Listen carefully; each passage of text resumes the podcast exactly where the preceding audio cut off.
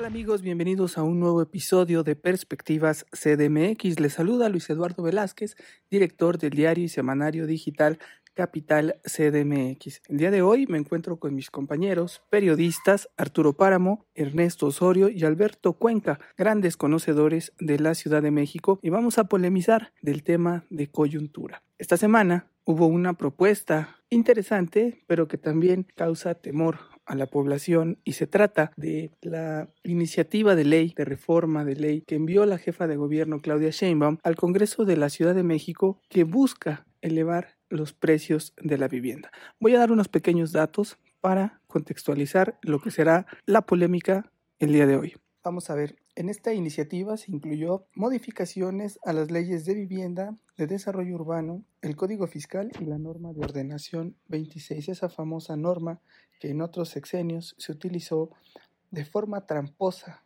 para generar supuestamente vivienda social y al final del día la terminaron vendiendo como vivienda comercial, generando un gran fraude y por supuesto del cual nunca hubo un responsable.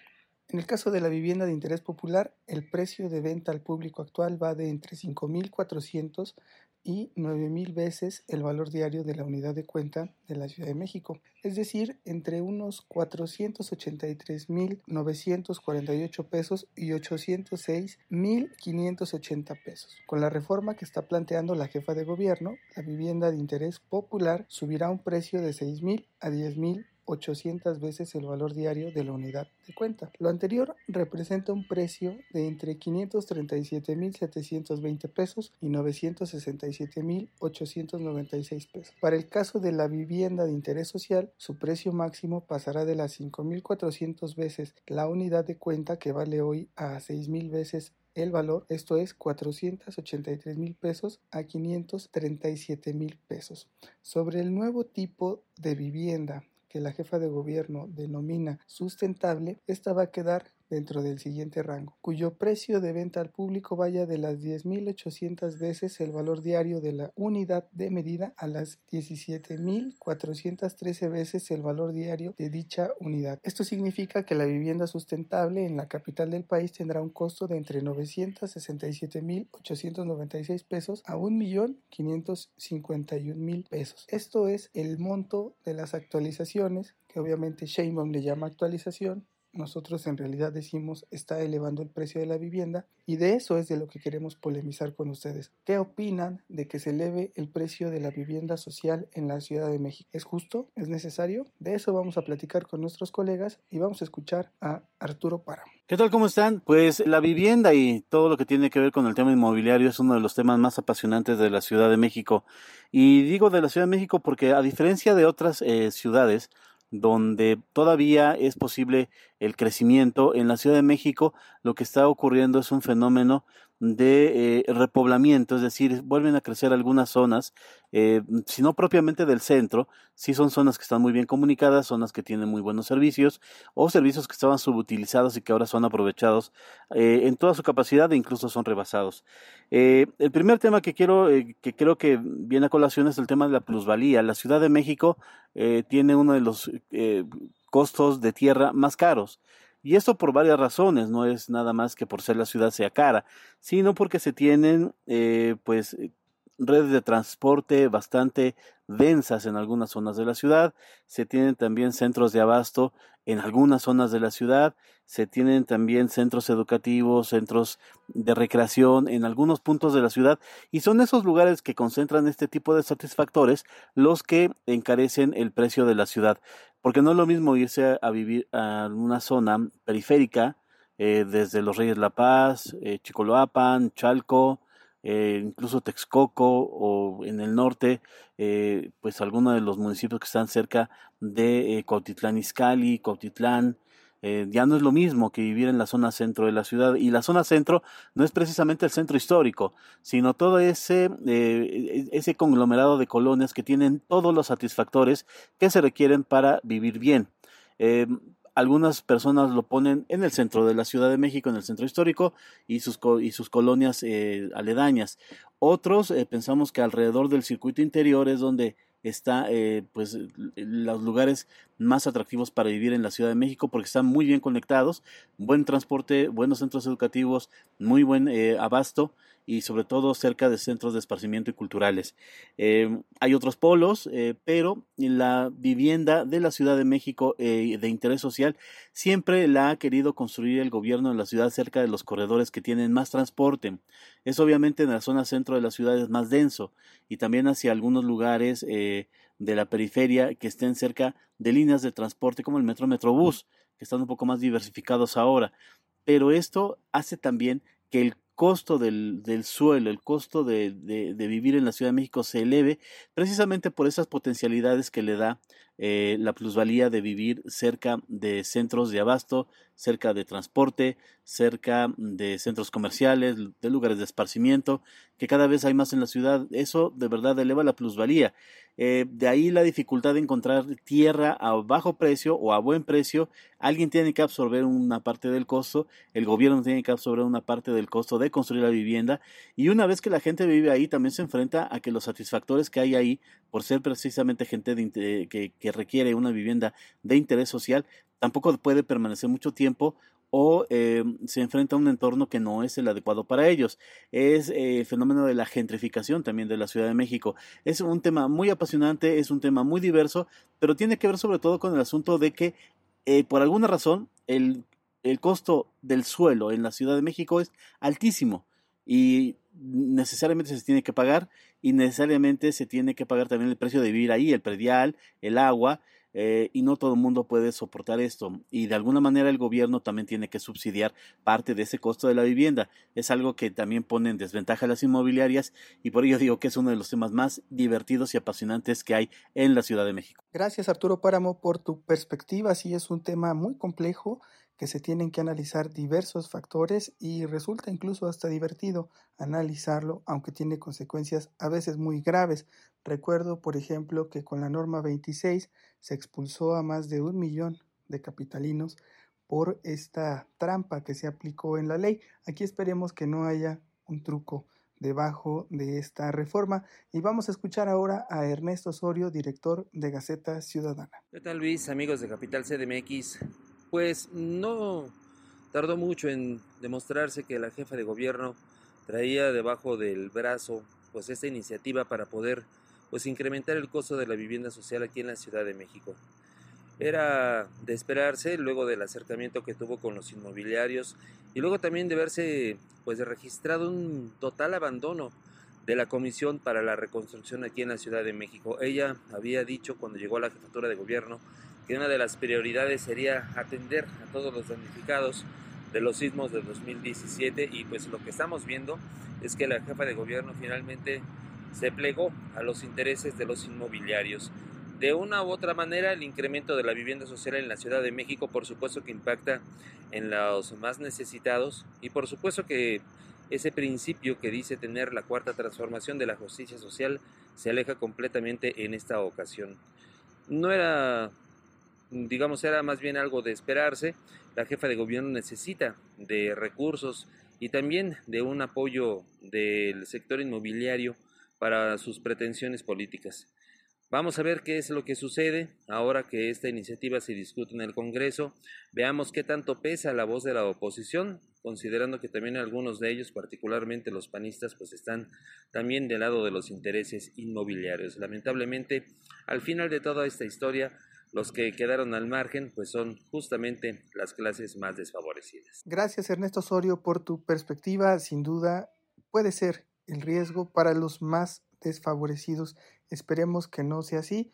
Hay que ver también qué trámite se le da en el Congreso de la Ciudad de México. Y uno de los temas que quizá nos preocupan es que el Congreso de la Ciudad de México es una oficialidad de partes que no revisa lo que le manda la jefa de gobierno y lo aprueban sin mayor recato. Pero vamos a ver qué está pensando Alberto Cuenca, reportero de Capital CDMX. Hola Luis, hola amigas, amigos de Capital CDMX.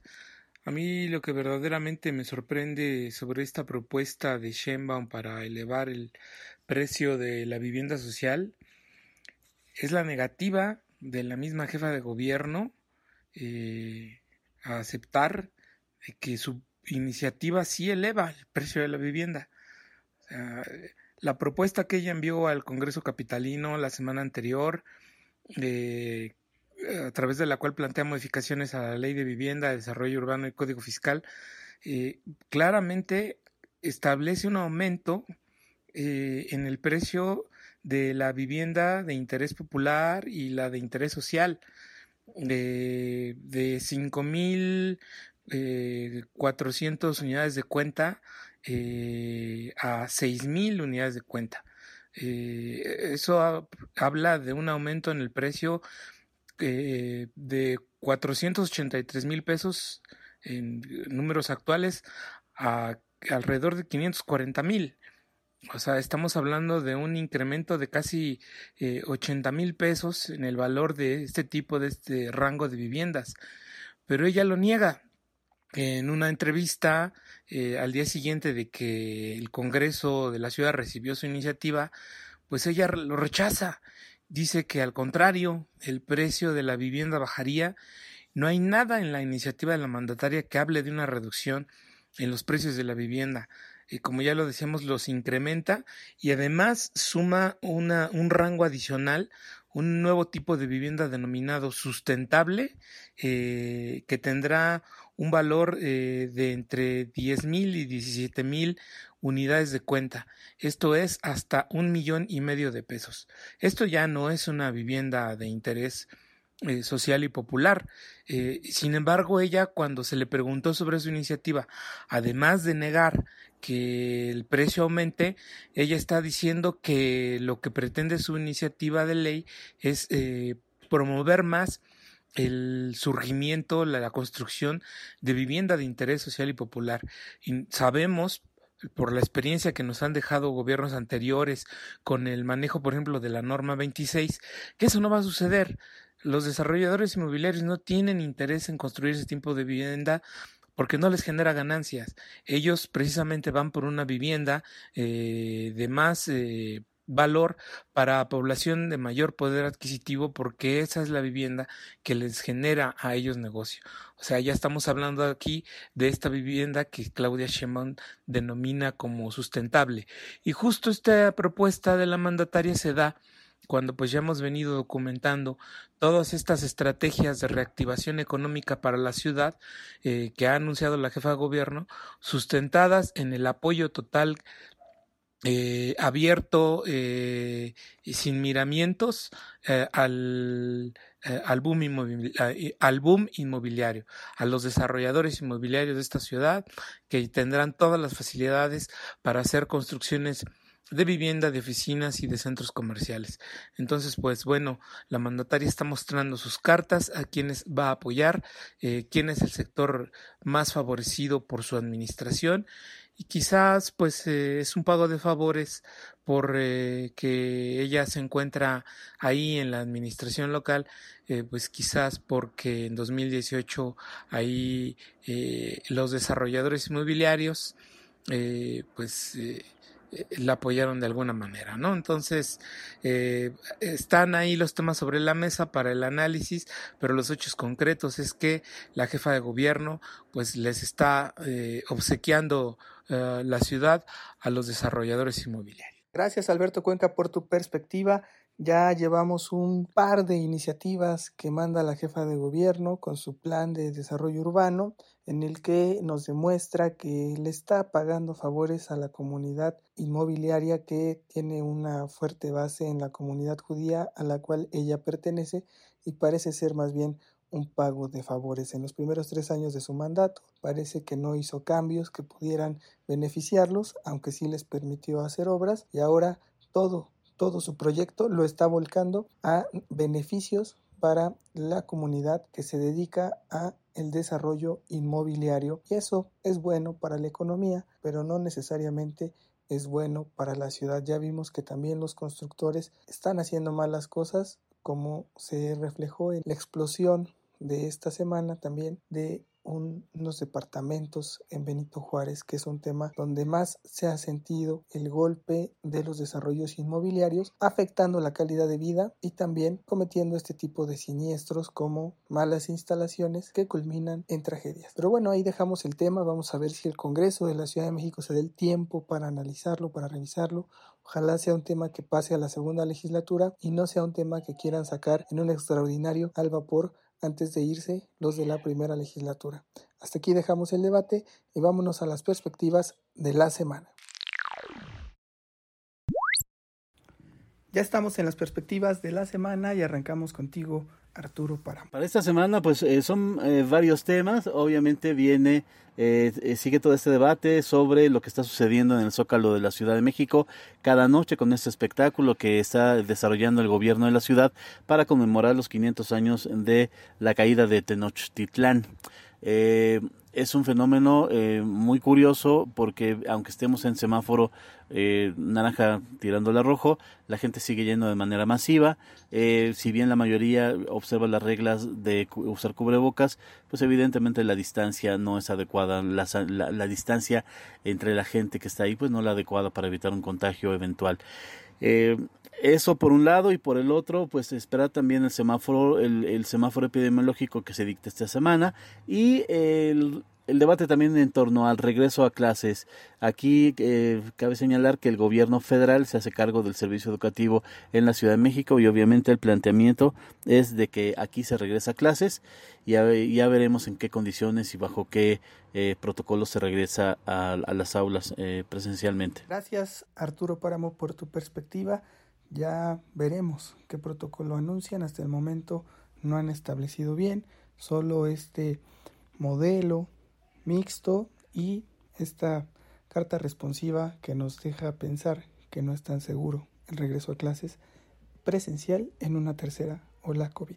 Vámonos ahora con la perspectiva semanal de Ernesto Osorio, director de Gaceta Ciudadana. Y de la perspectiva de la semana, pues habrá que estar atentos a dos cosas. Uno, el resultado que pueda arrojar el hecho de que tras los eventos masivos que realizó el gobierno de la ciudad en, la Plaza de la Constitución con esta maqueta para conmemorar los 500 años de lo que dicen ellos es la resistencia indígena, pues no pueda no vaya a generar más contagios. Sabemos qué es lo que va a suceder.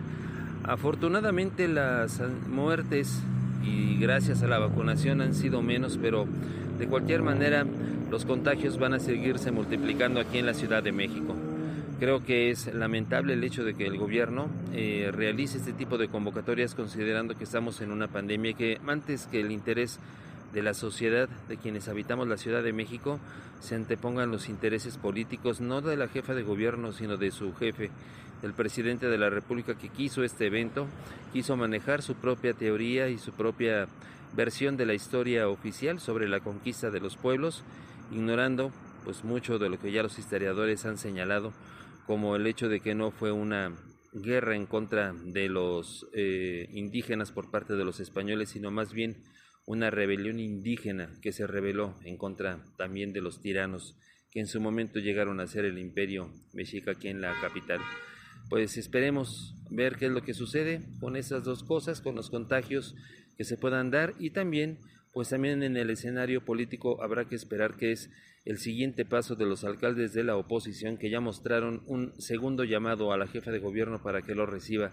De no ser así, pues esperemos que la oposición vaya marcando también una agenda ciudadana independientemente de lo que pueda o no contar con el gobierno de la ciudad. Gracias Ernesto Osorio por tu perspectiva semanal y vámonos ahora con la de Alberto Cuenca, reportero de Capital CDMX. En la perspectiva semanal, un tema que seguro también estará en la agenda tendrá que ver cómo la administración de Claudia Sheinbaum atiende y responde a 63 familias que pues, estuvieron afectadas por la explosión de una acumulación de gas en un edificio de departamentos de la avenida Coyoacán, en la alcaldía Benito Juárez. Aunque el inmueble está asegurado, la jefa de gobierno ha dicho que se les brindará apoyo de alojamiento a las personas eh, afectadas, a las 63 familias que ocupaban igual número de departamentos y sobre todo porque el Instituto para la Seguridad de las Construcciones y la Fiscalía Capitalina pues harán una revisión del inmueble, de las estructuras que integran este edificio dañado, sobre todo porque pues bueno la, la explosión sí pudo haber provocado eh, fallas graves en la estructura que podrían llevar a demoler una parte del mismo y a la necesidad de reconstruirlo. Veremos ahí si todo lo cubre el seguro o si eh, el gobierno de la ciudad tendrá en algún momento que intervenir para apoyar a estas personas. También por otro lado, pues bueno, el COVID-19, la tercera ola, marca agenda desde que empezó la pandemia en la Ciudad de México. Eh, nos encontramos a este, eh, al 15 de agosto, al pasado domingo 15 de agosto, con una ciudad en donde ya se han acumulado 47 mil 47 mil decesos por este coronavirus, donde pues vemos eh, una ya eh, tendencia eh, al estancamiento en los casos de COVID, no ha, no ha crecido las hospitalizaciones, eh, se han mantenido estables en la Ciudad de México. hasta el pasado 14 de agosto había 3.296 personas hospitalizadas, eh, tanto en terapia intensiva como en camas generales. Este número se ha mantenido estable a lo largo de la, de la última semana. Veremos si continúa así o, empieza ya a descender o, se mantiene incrementándose porque también mucho tendrá que ver cómo impactarán eh, pues algunos eh, eventos sociales eh, públicos y masivos que ha propiciado la administración de Claudia Sheinbaum y que de los que ha sido severamente criticada como eh, la inauguración de esta maqueta luminosa en la Plaza de la Constitución que congregó según algunas cifras extraoficiales a más de 40 mil personas en ese primer día el viernes eh, de la semana anterior. Eh, si esto, pues seguramente por esta concentración de personas habrá contagios que se reflejarán en las cifras eh, oficiales sobre el comportamiento de la COVID-19. También por otro lado comentarte que para el próximo 23 eh, de agosto se espera que la empresa holandesa DNB eh, entregue los resultados del dictamen final sobre eh, lo que ocasionó el colapso de la trave el 3 de mayo pasado en la línea 12 del metro y que provocó la muerte de 26 personas. Eh, recordemos que esta empresa DNB fue contratada por la misma administración de Claudia Sheinbaum para realizar este dictamen y hacer un estudio de causa raíz, el cual ese sí se va a entregar hasta el 6 de septiembre. Sin embargo, el dictamen eh, pericial y la investigación eh, sobre las causas inmediatas de lo que pudo haber generado el colapso de la trave se van a presentar el próximo 23 de agosto. Entonces, son temas que pues llevarán sin duda eh, a marcar la agenda en la Ciudad de México. Gracias Alberto Cuenca por tu perspectiva semanal, muchos temas en la agenda, estaremos muy pendientes. Gracias a todos los que nos escucharon en este espacio y episodio de Perspectivas CDMX. Los invitamos a que se suscriban a Capital CDMX, capital-cdmx.org. Revisen los planes, son muy atractivos para todos nuestros suscriptores y sobre todo les ofrecen ventajas para estar bien informados.